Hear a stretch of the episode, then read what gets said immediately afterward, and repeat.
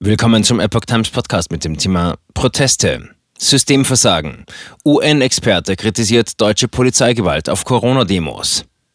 Ein Artikel von Epoch Times vom 21. April 2022.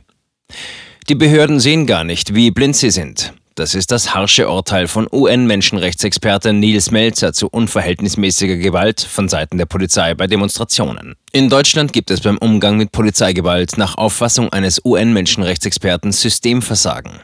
Dieses Fazit zieht der bisherige UN-Sonderberichterstatter für Folter und andere grausame, unmenschliche oder erniedrigende Behandlung, Nils Melzer, aus seinem Austausch mit der Bundesregierung, wie er der deutschen Presseagentur sagte. Zuvor hatte die Welt darüber berichtet. Melzer war im Sommer 2021 wegen mehrerer Videos, die offenbar Polizeigewalt bei Berliner Demonstrationen gegen Corona-Maßnahmen zeigten, aufgeschreckt worden. Er äußerte Sorge darüber und bat die Bundesregierung um eine Stellungnahme. Ich fand die Reaktion der Regierung bedenklich, sagte er jetzt. Nach Auffassung der Bundesregierung sei es verhältnismäßig gewesen, dass Polizisten beispielsweise einen nicht aggressiven Demonstranten vom Fahrrad stießen und auf den Boden warfen. Die Wahrnehmung der Behörden, was verhältnismäßig ist, ist verzerrt, sagte Melzer.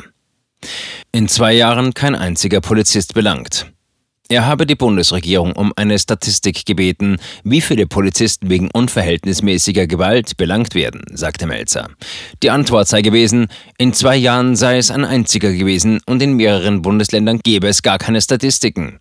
Das ist kein Zeichen von Wohlverhalten, sondern von Systemversagen, sagte Melzer.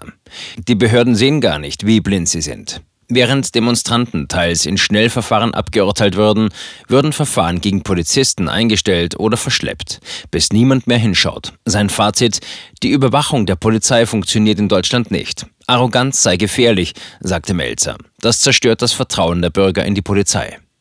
Melzer hat seine abschließende Einschätzung am 28. März nach Berlin geschickt.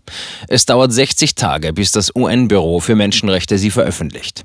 Melzer ist wegen einer Berufung in das Direktorium des Internationalen Komitees vom Roten Kreuz, IKRK, Ende März von seinem UN-Amt zurückgetreten. Der Dialog mit Berlin sei damit abgeschlossen, sagte Melzer. Seine Nachfolgerin und sein Nachfolger wird im Juni gewählt und dürfte sich anderen Themen widmen.